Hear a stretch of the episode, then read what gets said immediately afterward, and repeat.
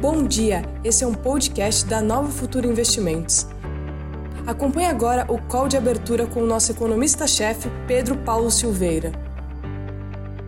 Bom dia a todos, vamos começar o call de abertura. Hoje é dia 16 de setembro. Começamos com um leve acidente tecnológico, mas reiniciando a máquina, dessa vez no Apple, deu certo.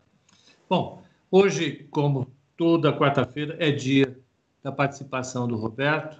Sem mais delongas, ele vai passar para a gente o cenário lá de fora, para a gente poder discutir um pouco. Bom dia, Roberto. O que temos de bom hoje?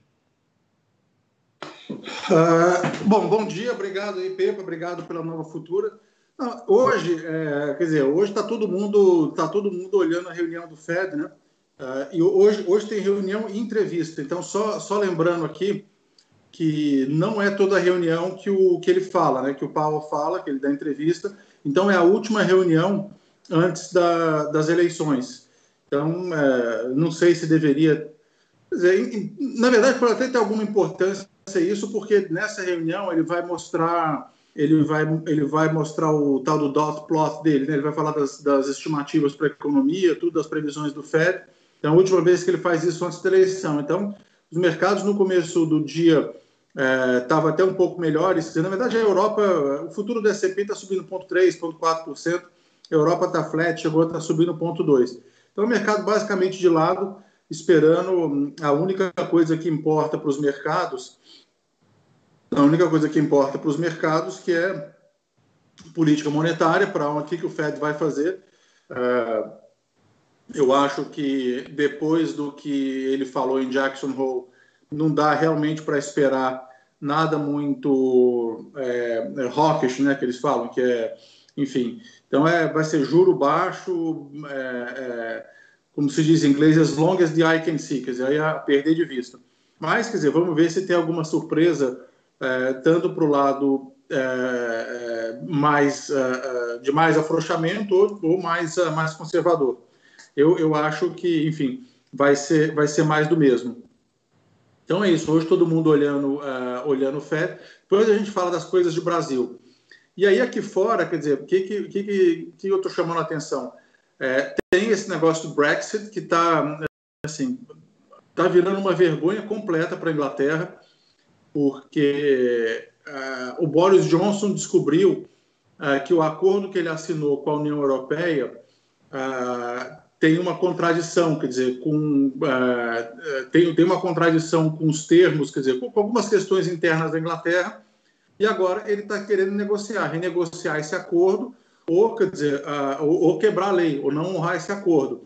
Uh, a União Europeia falou, obviamente, que não vai, não vai negociar, ele ainda tem um negócio que é um pouco, acho que delusional, né, como se diz, porque ele acha que ele está negociando numa posição de força e não está. É óbvio que quando você negocia com alguém que tem seis vezes o seu tamanho, você não tem tanto poder de barganha assim.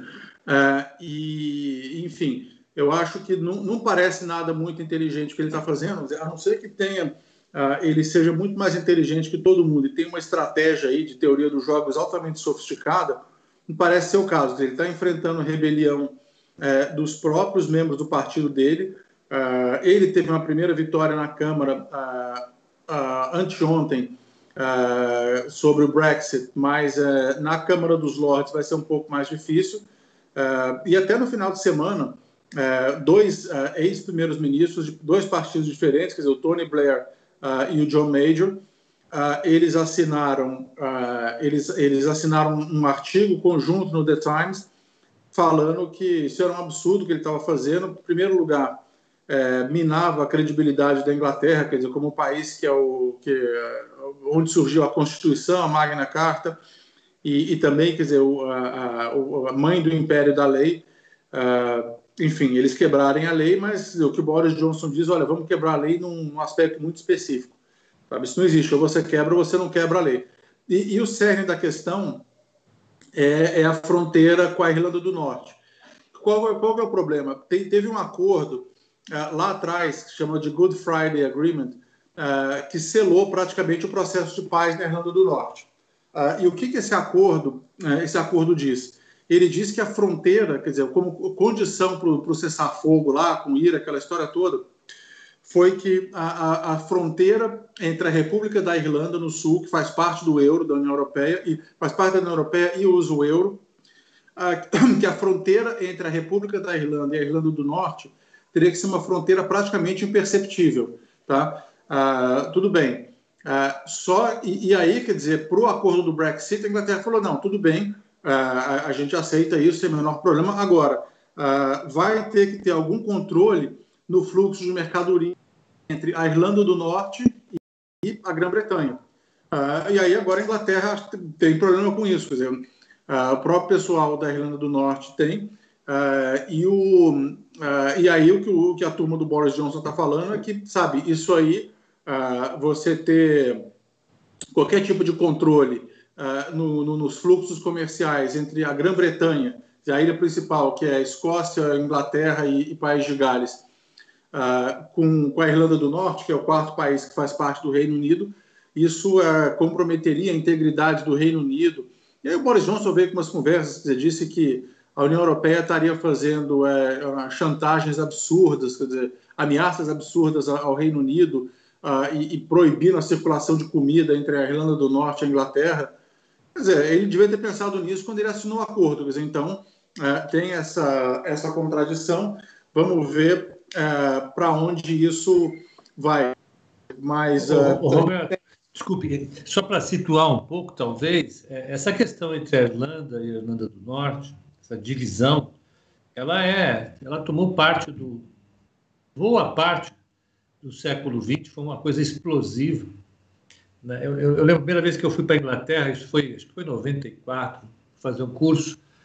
É, eu estava no centro de Londres é, eu tive que, que ir para um, um canto, porque tinha soado um alarme, ainda em 94, com um alarme de bomba. Você andava no centro de Londres, tinha alarme. Não, era, era, era, assim mesmo. O, é, é, era exatamente assim. Eu também tenho uma história parecida. Quando eu comecei a fazer, e foi até, e foi até, quer dizer, irônico, trágico. Quer dizer, foi o seguinte: o, eu estava com, com um cara do, do CS, né, que era, o, que era o cara de equity sales, e a gente chegando, acho que era em Canary Wharf, é, que, que, é, o, é, é um, a City, que é o centro financeiro de Londres, tem aquela parte nova que é fora de Londres, é, onde tem aqueles prédios lá, icônicos, tudo isso. E aí, na, na, entrada, tem um, tem um túnel que você passa para entrar em Canary Wharf, e aí, pô, a primeira vez que eu estava indo para lá, pô, barricada, não sei o quê, faltava ter tanque de guerra. E aí, no prédio também, a segurança foi... Eu tinha acabado de voltar de Nova York, né? Eu perguntei para o Jonathan, é, falei, pô, Jonathan, o que, que é isso, não sei o quê. Uh, pô, em Nova York não tem isso, o que, que Londres tem? Parece uma cidade mais segura. Eu perguntei, é, pô, aqui em Londres, aqui no, a, em Nova York, os caras não explodem prédio como, como em Londres, né? E isso, quer dizer, tudo bem, não foi tanto tempo assim antes, foi em 97, uhum. mas é, ainda, ainda tinha muita medida de segurança na Inglaterra em função disso aí, né? É, tinha, tinha praticamente um cinturão em torno de Londres, é, com segurança absurda em função do que dos atentados do IRA, né? Então, essa essa história era, até para quem gosta de rock, as músicas do YouTube falando nisso, e, e como você falou, foi, foi muito parte da história do século XX. E, e, e houve um, grande processo que culminou de maneira satisfatória, pacas, de pacificação, de acordo. Né? Foi selado um acordo, esse acordo tava, vinha prosperando até então. Esse tipo de coisa, uma grande preocupação que tem, isso é para a Grã-Bretanha, não é para a União Europeia, como você muito bem falou, isso pode reacender discussões nacionalistas seculares, né? porque essa discussão é mais antiga, inclusive. Então, é, além de tudo, né, o grande prejuízo é a volta de uma estabilidade política na Inglaterra que é temerária. Né? Então, eu acho que, só para colocar, situar essa questão dentro do, do contexto, o pessoal que é mais jovem entender um pouco o tom, a importância dessa discussão para a Inglaterra, né? não tanto para a União Europeia. Não, é, é assim, foi. Uh, e, e, de novo, quer dizer, foi, foi um. Uh, assim, a Inglaterra tem um problema sério, quer dizer, porque uh, os dados de emprego lá estão piores do que. Do que não, bem, bem piores do que a União Europeia, estão bem piores do que a União Europeia você tem. É, e o que eles estão falando que está em risco é a integridade da própria União Europeia, da, desculpa, da, da própria Inglaterra, porque você tem do, do, duas questões. Você tem a, a, Irlanda do Norte. Então, quer dizer, para os irlandeses, uh, tanto do sul como do norte, quer dizer, isso foi, uh, isso foi é, parte assim, é, é, sine qua non do acordo, era, era, era um deal breaker total. Você. Quer dizer, ter uma, a circulação livre de pessoas. Falou, tudo bem, já, já que a Irlanda não vai se reunificar, falou, tudo bem, a Irlanda do Norte pode continuar parte do Reino Unido, tudo bem, não tem problema, mas, quer dizer, cosmeticamente, quer dizer, você, eh, os irlandeses do Sul vão poder ir para o Norte quando voltarem, não tem que ter controle de fronteira nenhum, tem que ter tudo isso. Uh, e aí, quer dizer, por que, por que, que os ingleses falam que isso aí pode comprometer a integridade do Reino Unido? Não só essa parte, mas o Brexit como um todo. Eu não sei se você pode voltar a ter problema de violência como teve lá atrás e, e, e, as pessoas voltando a. Eu não sei se essa é uma demanda, mas de, de unificação total da Irlanda e, quer dizer, uh, os nacionalistas da Escócia, aquele, o SNP, né, que é o Scottish National ah, Party, falando em pedir um outro referendo, porque uh, se você olhar a votação do Brexit, você olhar uh, a votação do Brexit, a Escócia votou assim maciçamente por acho que 62% na Escócia para permanecer na União Europeia. foi Escócia e Londres ah, e quem votou ah, pela, pelo Brexit foi, foram as áreas industriais decadentes do norte da Inglaterra, basicamente, né? E que é o mesmo é, se você pensa na, socioeconomicamente como quem que é esse cara. Então, quer dizer, se a Inglaterra obviamente já falou que não vai dar outro referendo, não sei o quê, falou que é inconstitucional, tudo mais. Mas aí você pode ter esses dois problemas. Você pode ter tanto a, a, a enfim, esse, esse risco de tensão com a Escócia, a Escócia pode falar, olha, eu quero fazer parte da Europa, e aí? Você não pode me impedir. Uh, e, enfim, é, é, um problema assim, você pode gerar uma instabilidade política é, no país, aí, se você pegar nos últimos 300 anos, é o país mais estável politicamente do mundo, né? Exato. Bom, eu, eu acho que ilustramos. Tem até o, o, Le, o Lennon Queiroga dizendo que ele mora na Irlanda. Ele falou que nenhum irlandês aceita a hipótese de uma fronteira. Está colocado. E tem uma outra questão que eu, acho que a gente pode. Mora na República da Irlanda, ele. Hã? Ele mora na República da Irlanda, no sul, né? Provavelmente, provavelmente. Uh, e o Alexandre está falando o seguinte, já voltando então para o tema de Banco Central, uh, Roberto. Vocês não acham que os bancos centrais estão ficando sem munições para é, é, é, ajudar a economia? Então, acho que a gente pode entrar, inclusive, no conteúdo do que pode sair hoje lá pelo, pelo FED. Não, então, quer dizer, mas uh, como sempre dá para inventar, né? Como, como diz um amigo meu, quer dizer, um, é um gestor que eu mais respeito, é, que ele fala, cara, o Banco Central nunca fica sem munição. Então, por exemplo, agora tem essa história de teoria monetária moderna, tem tudo isso aí, mas uh, eles nunca ficam sem munição. E, e aí, quer dizer, tem aquele grande debate. Quer dizer, isso eu falei no Wake Up Call de ontem. Eles vão continuar com isso aí, impressão de dinheiro desenfreada, é, já falaram que vão aceitar um pouco mais uh, de, de, inflação, se, se é que eles vão conseguir produzir inflação, né? Uh, e aí, quer dizer, você, você vem com, com toda aquela questão, fala, será que esse, esse cenário agora de Covid, que foi a, economia basicamente parou, quer dizer, uma parada súbita da economia seguido uh, por, pela maior impressão de dinheiro que, o, que a humanidade já conheceu. Pô, será que vai ter inflação lá na frente? Esse, esse é o debate, quer dizer, esse, essa é a pergunta de um bilhão de dólares uh, que todo mundo está fazendo. E aí você tem que dizer quais os dois campos. Os dois campos é que não, você não vai ter inflação durante um bom tempo, porque você tem um, um hiato do produto muito grande, tem um hiato do produto muito grande e. É, Uh, e, o e, e, não tem, você tem muito desemprego, não só, precari... não só muito desemprego, mas a, dizer, o que as pessoas chamam de precarização do emprego. Então, qualquer pessoa que vive de trabalho tem cada vez menos poder de barganha. É, eles e, estão chamando nos Estados Unidos de gig economy, né? É, que é, o, que é a uberização do trabalho, isso, assim dizer, né? isso. Né? E aí, quer dizer, é, mas aí o que, as pessoas falam do outro lado é que como você teve um choque de oferta também, ter muito fechamento de capacidade, por exemplo, em commodities, tudo isso, você pode ter um pouco de inflação. Então, Agora, não é, não é o que os números mostram até agora. Pode acontecer lá para frente? Pode, mas, é... de novo, ninguém sabe. Tem muita, tem gente assim muito boa, muito dirigente falando que você pode ter tanto um como o outro. Mas, uh...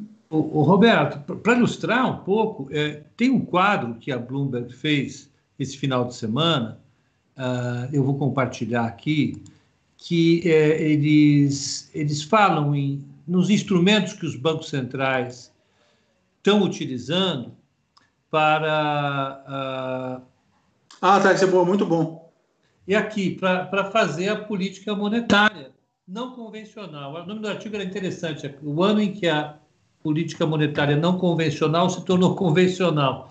Ele coloca vários países aqui, dos quais o Brasil, Austrália, Canadá, China, a, a zona do euro, os Estados Unidos, Reino Unido, e, as, e os instrumentos de política utilizados que não são convencionais. Então, você tem taxas de juro próximas de zero, taxas de juros negativas, compra de títulos governamentais, compra de, de, de, títulos corporativos, compra é, é, é de commercial papers, é, é, títulos de empresas, compra de ativos securitizados, que são de empresas e que estão em algum tipo de fundo, o yield curve control, que é o controle da, das taxas de juros mais longas, e o forward guidance, que é essa sinalização sobre o que se espera da política monetária no futuro. Esses são os instrumentos. Eu achei esse, esse quadro interessante que mostra um pouco do combustível que os bancos centrais têm. É, é, e o que você falou, na, na, na, compra de títulos, a emissão de moeda foi uma coisa espantosa. Segundo a Bloomberg. É, e, e, até a diferença, explicando para o pessoal, é, o, o, o commercial paper é, dizer, a diferença entre asset-backed securities e o commercial paper é que o commercial paper não tem garantia, né? Então, o commercial paper é uma nota promissória, basicamente, é um título de empresa de prazo curto sem garantia.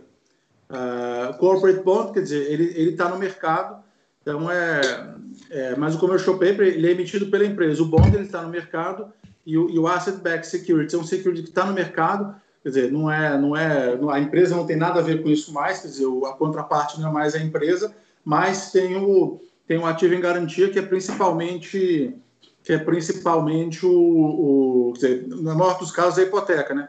Eu estava procurando a Suíça aqui é, porque a Suíça, o Banco Central da Suíça tem equities, inclusive tem bolsa. Sim. Então, quer dizer, como é, o, eu acho que o Japão também tem. O Japão compra ETF, que eu tenho certeza. A, a Suíça eu, tenho, eu sei que tem ação, ação, é, ação mesmo de empresa.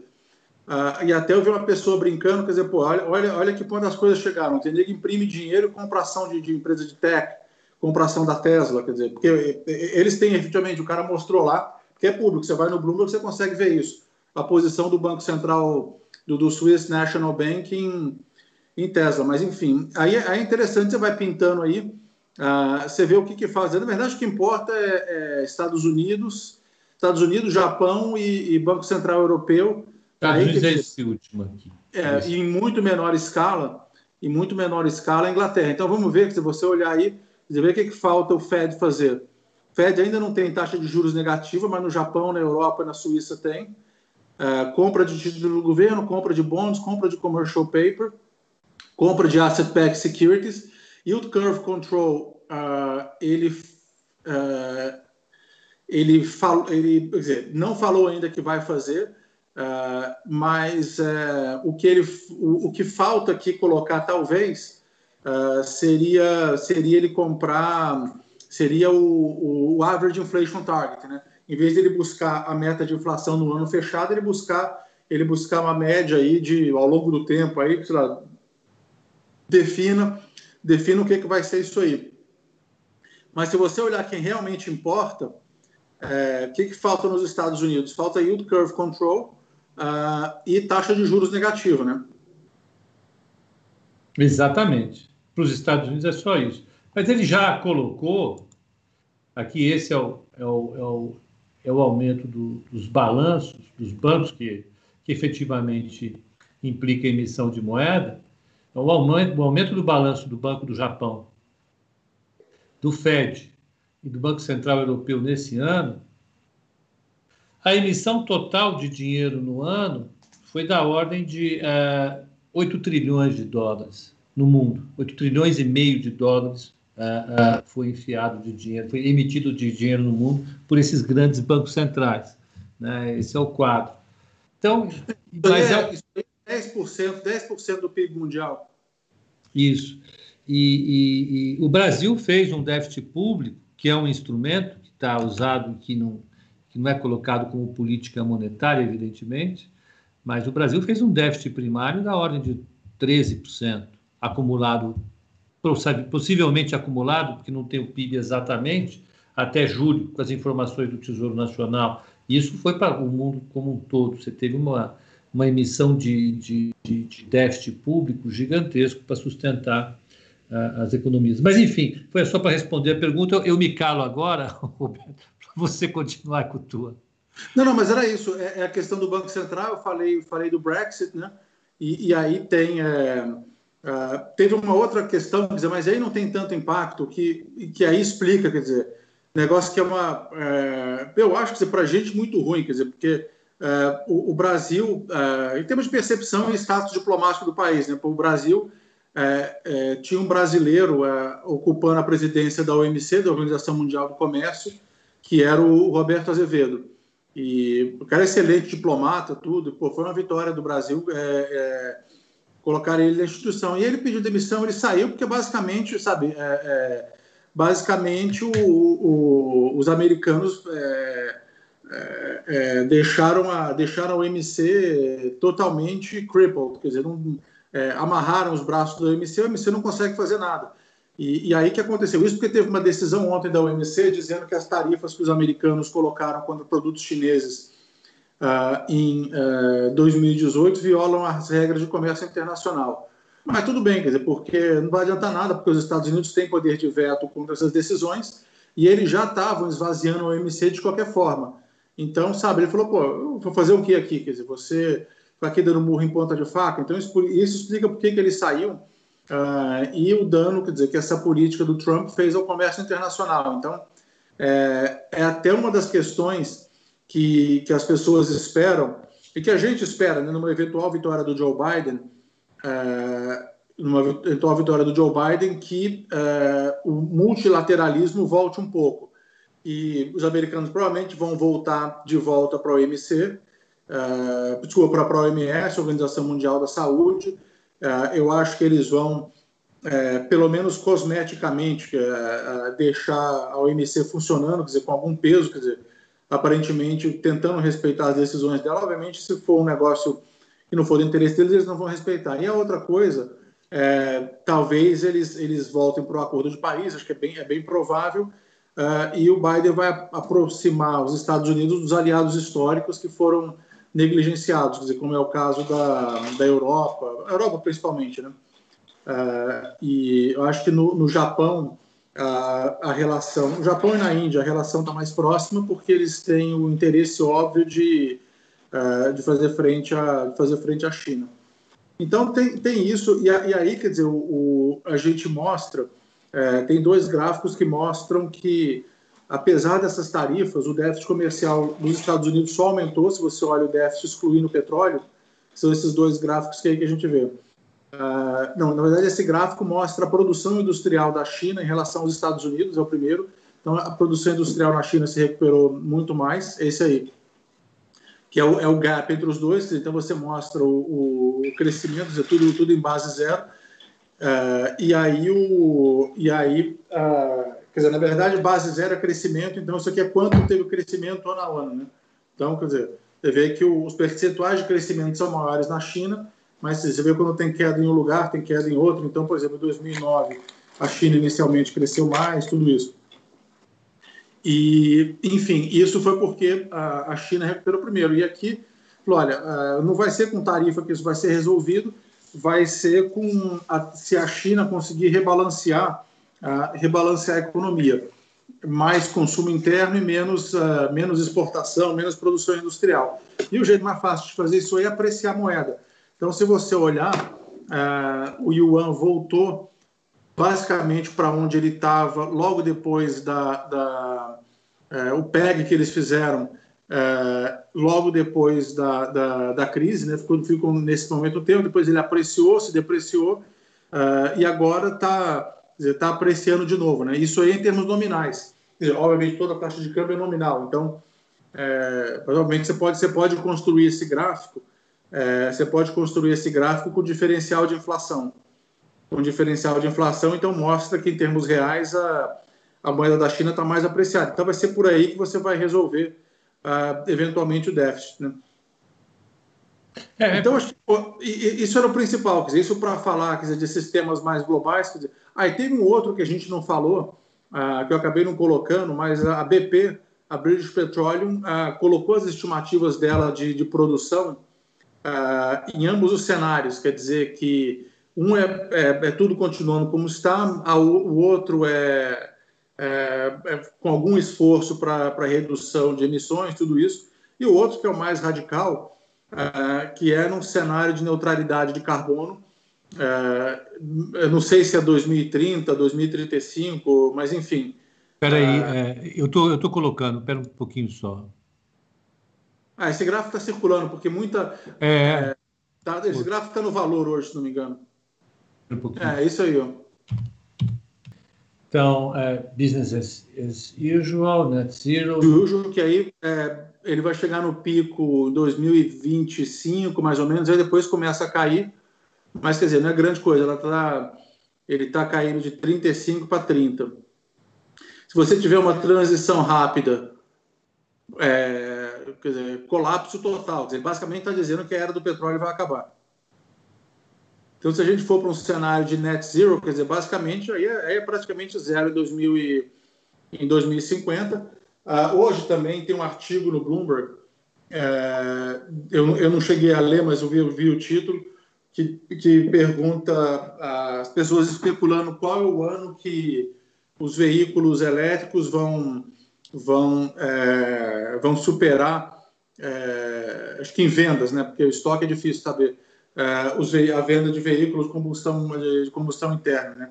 Então, isso aí, quer dizer, é, isso é inexorável e vamos ver, quer dizer, em quanto tempo a Petrobras vai ficar em estado de negação. Né? Eles estão...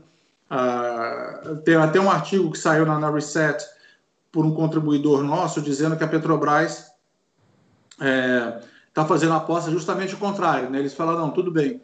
Uh, eles acham que eles têm uma produção de baixo custo e vão, uh, vão dobrar a aposta no pré-sal. Vão tirar o máximo daqui antes que ninguém, isso, antes que não valha mais nada. É, a impressão que a gente tem da, da Petrobras é a mesma que a gente tem da Aranco. Né? A Aranco é a mesma é. coisa. A Aranco tá ah, por lá. isso eles IPO, né? Fizeram, olha, vamos, vamos tentar tirar, tentar monetizar isso agora tentar monetizar isso agora enquanto, enquanto tem alguém que paga. Né?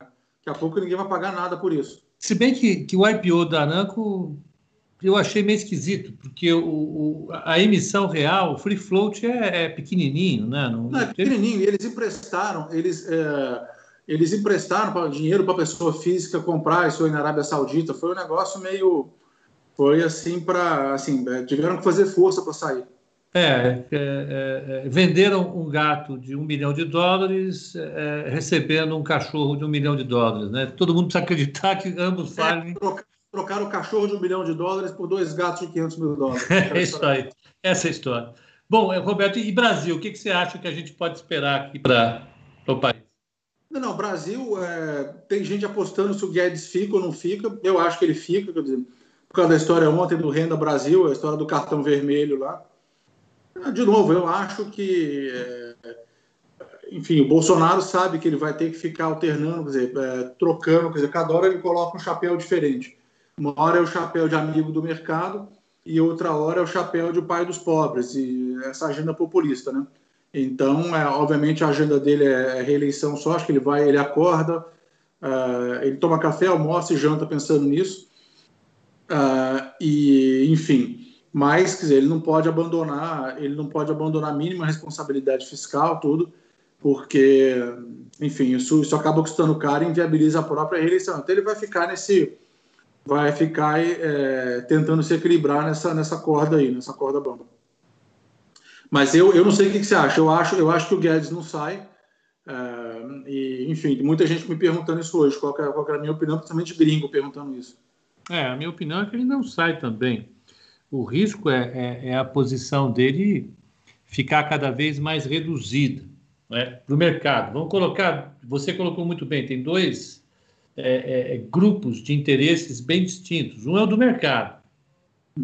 Um é do mercado e, digamos, o mercado chegou onde chegou com a eleição do Bolsonaro, que o Bolsonaro foi efetivamente market friendly, foi amigo do mercado. Ele fez uma agenda ultraliberal que tinha como princípio básico a, a, a, a redução do endividamento público baseado em reformas, a privatização, o incentivo à, à economia de mercado. Era uma agenda extremamente liberal e que tinha como, como, como vamos dizer assim, como, como tom principal na eleição substituir o estado de bem-estar social pelo revigoramento do mercado de trabalho, que implicava em redução das, das, das burocracias, que na realidade são Burocracia, os benefícios, lei trabalhista, aquilo tudo. É. São os benefícios sociais que, que existiam, que existem ainda na, na, na, na legislação trabalhista. Esse era o programa com o qual ele foi eleito. Esse era o programa que vinha sendo executado até o choque. O choque fundamental de fevereiro, que foi o início das quarentenas em março, e no qual ele caiu em popularidade, ele, ele entrou num período de colapso político importante. Né? Vamos só retomar do início essa história. Ele, ele, o risco de impeachment dele subiu demais, ele quase foi empichado. Não, subiu. Ah, e aí, quer dizer, e aí o que aconteceu? E aí o Bolsonaro se encantou com o aumento de popularidade com o negócio do, do, do auxílio emergencial. E aí ah, foi isso que, quer dizer, que fez crescer o olho dele. Né? Aí ele fez um redimensionamento dentro do governo da ala militar, fez um redimensionamento político dele dentro do Congresso, baseado no Centrão. Ele refez toda a base política e de estratégia de longo prazo a partir de março. Ele, ele refez. E o papel que o, que, o, que o, liberalismo do Paulo Guedes passou a cumprir desde então vem sendo reduzido. O que, que interessa isso para a gente?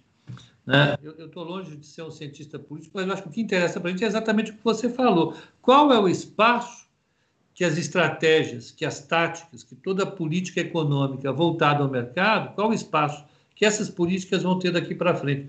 Eu acho que isso sim está indefinido. Nós, nós temos um problema de indefinição, porque o governo depende efetivamente da manutenção de um programa de renda, seja ele qual for, e, e, e, com a decisão que o, que, o, que, o, que o, presidente tomou ontem de manhã, essa questão voltou para o zero. A gente não sabe qual vai ser a estratégia de manutenção, de, de, de, de programa de manutenção de renda a partir de janeiro. Voltamos para o zero. Você criou um problema não, de E aí você tem, você tem aquele, aquele problema clássico né, de, de economia comportamental, que é basicamente um gráfico que, que fez o que fez o, o Kahneman e o, e o Taversa ganharam o prêmio Nobel, né? Hum. E o, o, a, o aumento da satisfação, que a, a satisfação que as pessoas têm é, com, com ganho, é, ela é menor do que, do que a infelicidade, do que a dissatisfação que elas têm com uma, é, com uma perda. Então, é, ele pensando na popularidade dele, é, quer dizer, o, obviamente, o, a, a, o nível de bem-estar com, uh, com esses 600 reais, ele vai cair mais do que ele subiu se esse negócio cair para 200 ou 300. Então, concorda? Isso, isso, é um negócio que ele tem que tomar, tem que, ficar, tem que, tem que prestar atenção, né? Não eu sei tenho, se já falaram para ele. Eu tenho um parente. Eu tenho um parente. Com certeza, eu tenho um parente que é político, é, é, do Nordeste, inclusive. E, e, o que ele fala é o seguinte: olha, pior do que não dá é dar e tirar. Muito Se você pior, for tirar, não dê. É simplesmente não dê. E o, e, o, e o Bolsonaro agora tem esse dilema. Ele deu uma, uma, uma, uma, uma transferência de renda de 600 reais o eleitor. Isso aumentou demais a popularidade dele em regiões que ele não tinha popularidade, como o Nordeste. Nordeste. E agora a, a, a gente volta a, a, ter problemas da definição da política. Eu acho que o dilema de política que o, que o, que o, que o governo enfrenta agora é o que fazer para substituir o auxílio emergencial né, e com que recurso contar disso do orçamento. É um dilema de política, eu acho que é fundamental. O, o mercado está de olho nisso e eu acho que é o que a gente tem que equacionar daqui para frente dentro do Brasil, porque o déficit público bateu uh, uh, um número suficientemente elevado para acender os sinais de alerta do mercado. E, e, a estratégia que o Paulo Guedes vai usar é crucial para a gente entender qual o caminho que vai ser seguido. É assim que eu tenho pensado. É, então hoje tem duas coisas, tem que ver, quer dizer, o que, que as pessoas vão falar. É, de novo, o Gringo me perguntou hoje se eu acho que o Paulo Guedes sai ou não. Eu falei, não, acho que ele e o Bolsonaro são a mesma pessoa. É, tem uma simbiose entre os dois. E dizer, o Bolsonaro sabe disso aí. Agora, é, é uma sinuca de bico, é uma situação complicada, quer dizer, porque você não precisa nem tirar por inteiro, só de, só de reduzir, quer dizer, o cara já vai ficar puto de qualquer jeito. Então é, é complicado isso. Ele tem, ele, tem um problemaço ano que vem, quer dizer, quando isso aí. Agora, de qualquer forma, dizer, não dava para não dar, quer dizer, como é que você não faz isso quando você tem uma pandemia, quer dizer, uma situação onde, enfim, é, era questão de sobrevivência para muita gente, o que mostra. Isso a gente já falou aqui, né? Mostra como que o Brasil é um país miserável, porque ah, ah, isso aí foi, pô, foi um aumento brutal de renda para muita gente, né? Ah, reduziu a desigualdade, dizer, a desigualdade foi reduzida substancialmente por causa disso. Mas agora ele tem, ele está naquele dilema que ele não pode, ele não pode cortar. Exato, é, é difícil. Então, eu acho que é, é isso se refletiu ontem nos preços, o mercado todo lá fora subiu, a bolsa aqui não subiu. Ah, ah, o dólar estava caindo forte, inverteu e acabou subindo, e a taxa de juros subiu também. Né? Eu acho que o que ameniza demais essa situação é o fato do, da perspectiva para o risco e para a taxa de juros no mundo serem extremamente benéficas. Né? A gente manter uma taxa de juros muito baixa por muito, por muito tempo. Então, isso ajudou o Brasil. Bom, enfim, eu acho. Oi, Roberto, você ia falar? Não, é isso. isso é só ia lembrar de uma outra coisa que eu falei também, uma brincadeira, quer dizer, o que mostra o que, que é o estado do, do o espírito do tempo atual, né? Ontem teve aquele evento da Apple esperado, o evento anual que eles fazem, né? E aí o evento decepcionou um pouco o mercado, tudo. E a ação chegou a cair, mas depois ficou no zero a zero. Eu fiz uma brincadeira que eu falei o seguinte, falou que o, o flat is the new down, né?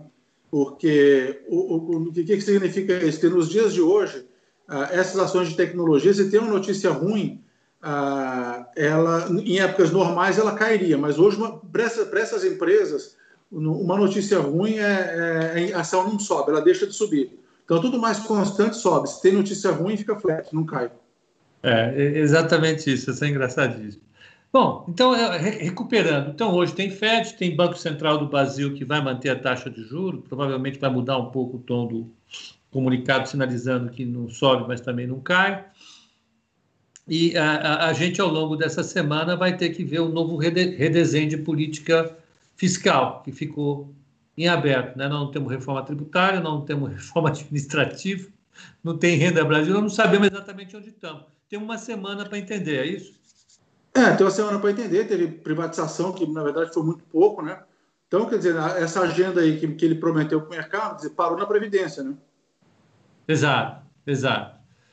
Bom, então eu acho que é isso, né? A gente tem o mercado. Não dá para falar que é ruim, porque, porque, o Brasil demorou o quê? Demorou 20 anos para aprovar a Previdência, desde que tentaram, desde, o, desde o, que o, desde quando o, o Candir votou errado lá, foram o quê? Foi 97 aquilo, né? Foi. Quando ele foi. votou errado, 23 anos. Foi, foi. É, demorou um tempo para preparar, mas saiu. mas vamos lá.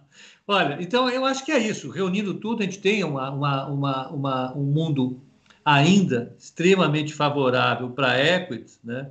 Apesar dos riscos que a gente começa a olhar. Estamos entrando na segunda quinzena de setembro. Você via alertado que agora começa o período real de eleição nos Estados Unidos, a gente tem que ficar atento a isso. É, só rememorando. Temos o Banco Central uh, dos Estados Unidos tomando decisão de política uh, uh, monetária, Banco Central brasileiro tomando discussão de política monetária e agenda do Brasil aberta. É isso ou esqueci algo?